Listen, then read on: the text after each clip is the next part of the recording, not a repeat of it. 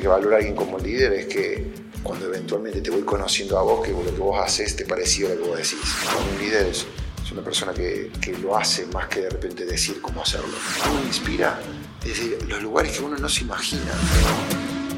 Muy, pero muy buenos días. Soy Seba Sosa y esto es Emprende con propósito. Estás, este, viste la época antes del dial acabas de sintonizar Emprende con propósito y hoy tenemos un episodio, nuevamente vamos a dar espacio a, responder preguntas, preguntas que llegaron a través de podcast@emprendeconpropósito.com.ar. Otros lo hicieron, puede ser por Instagram, por quizás a veces en, YouTube, que también tenemos un, canal, eh, las distintas plataformas. Así que podcast número 86 se va contestar. Y para eso tenemos nuevamente a Lulu. Muchas gracias por estar acá. Me encanta estar acá, así que te agradezco. Eh, y traje no tantas preguntas como siempre, son menos, eh, pero de todo un poco. Me traes menos porque voy a decir, como yo a largo, tiendo a largar, voy a decir, vamos a hacer menos. Vamos a hacer un poquito menos. Eh, y están buenas, si querés, arrancamos. Vamos. ¿Cómo evalúo a alguien como líder? Pregunta Caro Sec B. Larga. Caro le mandamos un beso, va a ser un quién es Caro. ¿Cómo evalúa a alguien como el líder? Buena pregunta, ¿no? Sí, está muy buena. Quizás arranco por, por, la, por algo básico, pero para mí elemental es, si yo sigo a alguien, este, y esto de seguir puede ser trabajo bajo la responsabilidad de esa persona, o puede ser que sigo a alguien en las redes, o puede ser que sigo a alguien cuando lo leo, ¿no? Eh, yo me construyo a partir de lo que la persona, él o ella dicen, me construyo una suerte de realidad. Yo te miro a vos y todo lo que vos decís todo el tiempo, entonces, para mí, si yo que valorar a alguien como líder es que cuando eventualmente te voy conociendo a vos, que lo que vos haces te parecido a lo que vos decís. Me costaría emprenderme en un viaje sumamente largo con alguien que no es congruente, ¿no? Que dice una cosa y hace otra. A mí, por ejemplo, es una cuestión. A veces lo que también uno puede decir es que es congruente dentro de la jurisdicción de, este espacio. O sea, no sé, quizás como madre o padre es un desastre, pero yo lo sigo en el terreno empresarial. ¿no? Claro. Entonces yo creo que a veces también es... buena esa aclaración, porque a veces uno tiene esa evaluación para todo, ¿no? Y a veces uno no... sí, hay gente que de repente manejando sus finanzas es un desastre, ¿entendés? Pero corrió cinco Ironmans, ¿entendés? Hizo un tiempo fantástico, de repente maneja muy bien, este, eh, es un, excelente padre. Entonces yo creo que a veces también cuando buscamos líderes, buscamos nortes, buscamos referentes, buscamos personas que influyan sobre nuestra vida, yo creo que también uno tiene que decir, no, esta persona para esto. Por supuesto que cuando empezás a pasar tiempos, espacios en común, espacios sociales ya, yo intento, intento en la medida que puedo de hacerlo con personas que, que comparto, comulgo, eh, y si hay ciertas cosas que no puedo cuadrar, no las hago. La otra cosa que yo evaluaría un líder, para mí un líder es, una persona que, que, lo hace más que de repente decir cómo hacerlo. Una persona que, viste, viene, no dice vayan, él va. Acciona, como mirar Acciona, pero va adelante, ¿entendés? esta cuestión de que cuando, no sé, lo vemos en las películas, cuando el peligro está al frente, el líder está al frente. Si no, uno acompaña a ponerle el costado, va atrás. Pero, viste, no sé, esa imagen de Mel Gibson de, de vuelta, ¿no? O sea, yendo al ataque es como que él nos dice, vaya. Y fíjate que, no sé, capaz que también tenemos muchas películas en la cabeza metida, pero yo sí compro esa cuestión de, viste que muchas veces lo ves al líder, ¿entendés? Que dice, che, el peligro está allá y yo voy al lado tuyo o adelante tuyo y yo voy derecho a la cosa. Y después lo ves al rey, al cacique, al caudillo, ¿no es cierto? Eh, eh, que es parte del otro pelotón que está al otro lado y que dice, vayan. Eh, para mí, viste, es como que, che, mira, hay riesgo allá, Luz, déjame que yo voy primero y si yo no vuelvo con vida, viste, bueno, qué sé yo, pero es como que eh, esas cosas para mí son importantes. Y después, después viene, por supuesto, la capacidad de comunicarse. Yo creo que comunicación es un, gran desafío, o sea, poder comunicarse, poder inspirar a la gente. Eh, el líder debería, un líder caro debería ayúdanos a ser mejor personas. O sea, deberíamos como que irnos de ese espacio, de esa conversación, como diciendo, che, me encantaría pasar cinco minutos más con, ella, con él, y, y, no lidera gente que tiene cargo. Otra cosa importante, Carlos, ahorita lo hemos hablado, Lu, creo que en, algún otro podcast, no se me está viendo la cabeza ahora cuál, pero eh, este concepto de que eh, el, uno necesita un cargo, una posición para liderar. ¿no? Eh, creo que fue cuando hablábamos, te contaba de, de este, en este que hablábamos, sí, que hablamos de las cinco, cinco cualidades. Lo hicimos hace poquito, ¿no? Cinco cualidades que, que, que respeto y valoro en un líder. Y, que, y que creemos que el líder es justamente esto. También el líder tiene que ser Mel Gibson. Y así como te digo que Mel Gibson está buenísimo, o sea, uno inspira desde los lugares que uno no se imagina.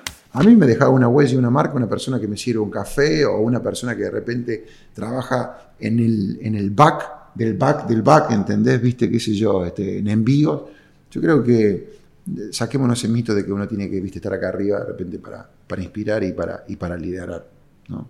Eh, Pasamos a la siguiente. Vamos. ¿Podrías recomendar algún libro de liderazgo en español para comenzar a leer este tipo de lecturas? Pregunta Bruno Juan. Bueno, las 21 leyes le hemos mencionado Bruno en, en- en- en tantas, Bruno o Juan. En- Bruno Juan. otro que hemos mencionado que me parece un libro muy práctico, si encima a vos te puede llegar a gustar, eh, Bruno, los deportes, este, El legado. Mm, ¿Esos vos decís que son como para arrancar e entrar en el tema? Sí, yo creo que sí, puede andar. O sea, para arrancar.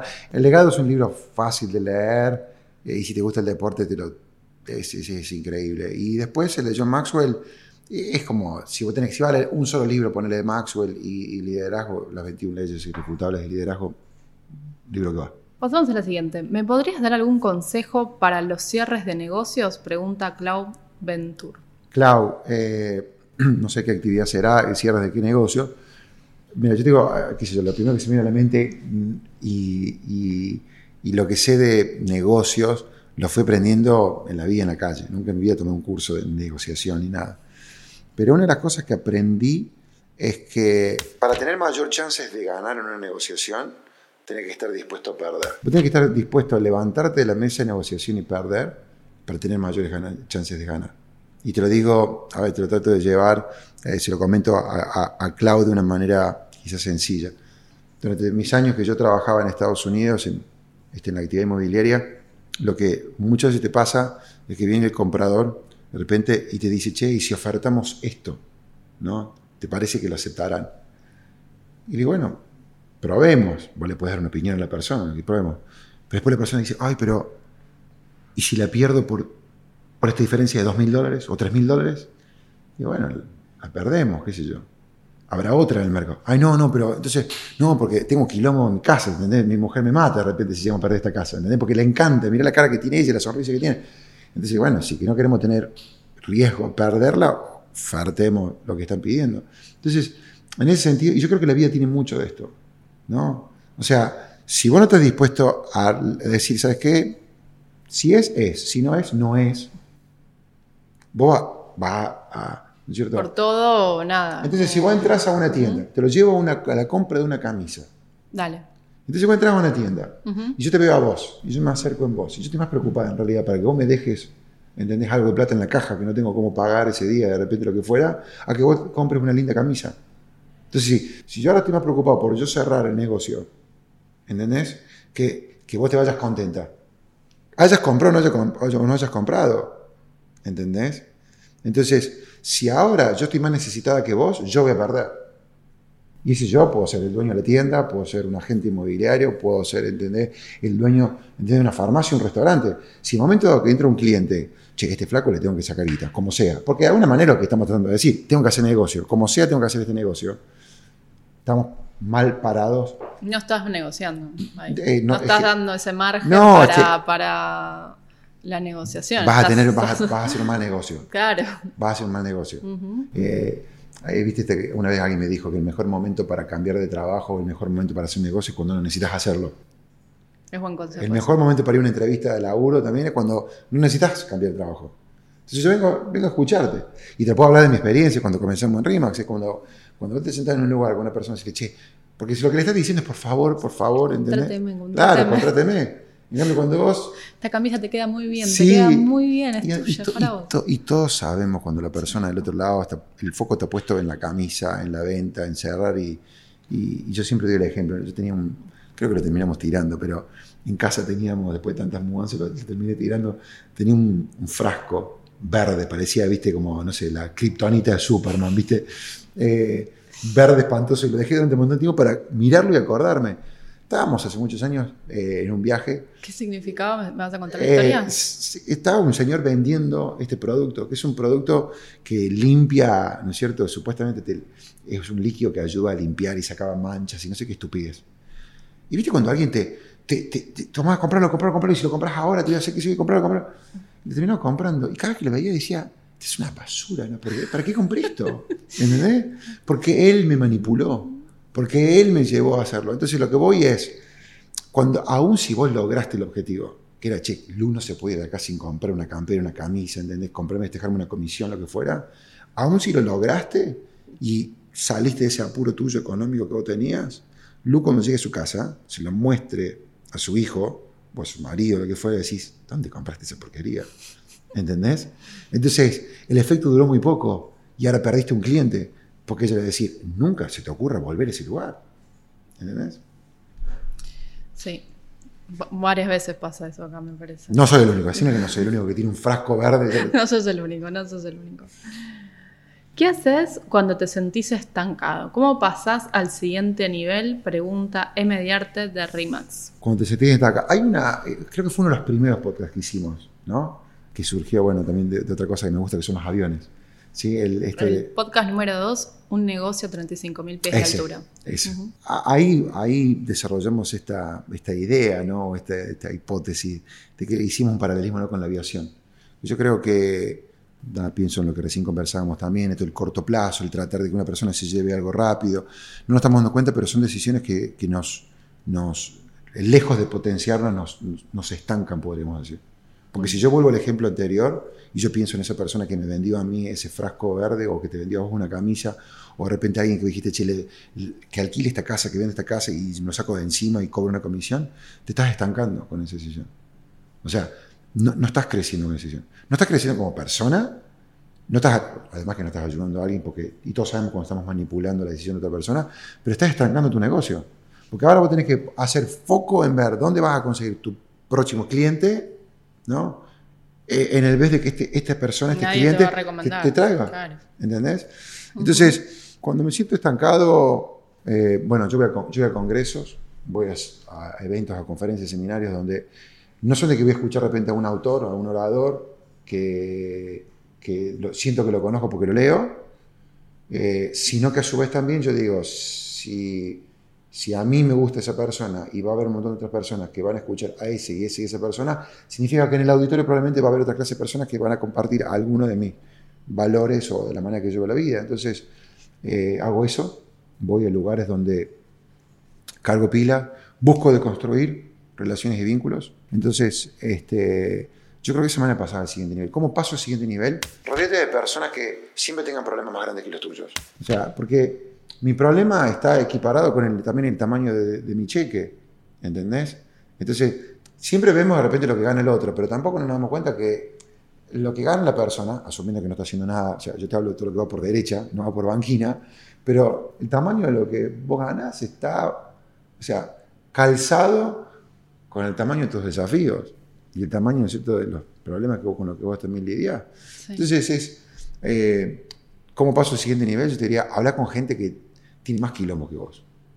O sea, hablar con gente que, no solamente que maneja un auto más lindo, porque esa parte la vemos, pero hablar Es con... difícil también acá, ¿no? Como que a veces que la gente te empieza a contar sus, Sí, eso, bueno, sus, sus problemas y así tan sinceramente. Como que es difícil, pero está bueno el consejo. Mira, una de las cosas que me gustó de, de- de Gabriela que entrevistamos hace unos días es que yo lo que sentí, por ejemplo, y hablábamos de esto justamente. Eh, porque ella me decía, ¿vos dónde vas de repente para hablar? Y yo, mira, yo la verdad que muchas veces voy afuera para hablar, porque acá, como decís vos, en el empresariado es tabú estas cosas, ¿no?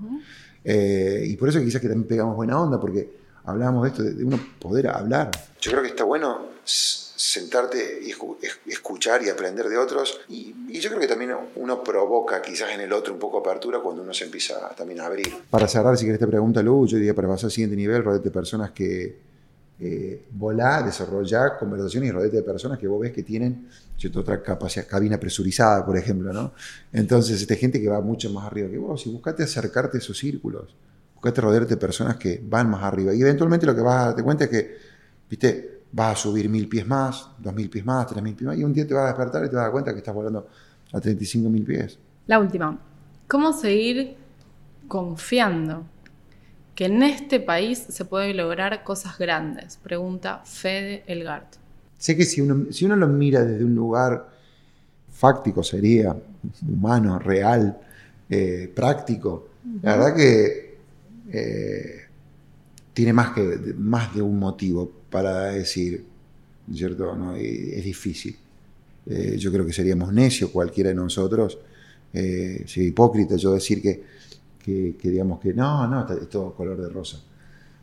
En lo personal, yo creo que el momento que uno deja de tener esperanza, de tener fe, digamos, de, alguna manera es para, para, qué existir o para qué vivir, ¿no?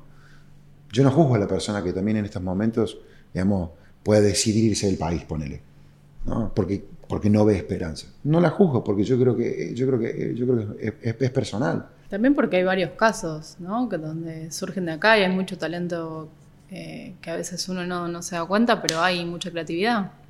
Argentina es un país maravilloso de, talento y capacidad que tenemos nosotros. Eh, eh, y que lo hemos conversado en algún momento dado, no sé si fue con, con Sofía Contreras, pero esa cuestión de que cuando vos agarras a un argentino y vos lo ves afuera, muchas veces ese, ese recurso humano, ese talento, le va muy, muy bien. ¿no? Entonces, la Argentina es un país maravilloso. El, desafío somos nosotros mismos también, que de alguna manera esa misma, creo que creatividad que tenemos boicotea nuestra, nuestra sociedad, nuestro hábitat, ¿no? ¿Qué le diría yo a Fernando Vera? ¿no? Fede. A Fede, perdón. Yo te diría que, que, la Argentina tiene como dos caras, creo que nuestra situación, tiene como dos caras. Por un lado, tenemos un país que, que cuesta, que es cuesta arriba, que es viento en contra, ¿no es cierto? Es una suerte de, de, Iron Man en Cozumel, ¿no? 39 grados de calor a la mitad del día, ¿no? Eh, pero por otro lado, lo que yo veo de la Argentina es que, y esto seguramente se aplica a otros países de América Latina, lo que yo veo de Argentina es que con muy poco se puede hacer mucho. Y yo lo repito todo el tiempo porque siento que es verdad. Porque yo siento que, yo siento que gracias, por favor y buen día son tres palabras que eh, no se escuchan. Si yo logro, en el ámbito que fuera, en el negocio, en el mercado, en el sector que fuera, construir algo donde la persona que entre acá se, se sienta bienvenida, ¿De qué culpa tiene que yo estoy teniendo mal día o que de repente necesito me cambiar las reglas de juego o lo que fuera? Entonces, buscar de. Entonces, ¿qué te diría yo? Es. Argentina sigue siendo un país increíble, a pesar de todo lo que nos pasa. Eh, es, una pena porque además lo que pasa en Argentina y en América Latina es que eh, nos han dañado a tal punto que la gran mayoría de personas ven a la persona que progresa como, como el problema. A esa persona hay que matarla. ¿Entendés?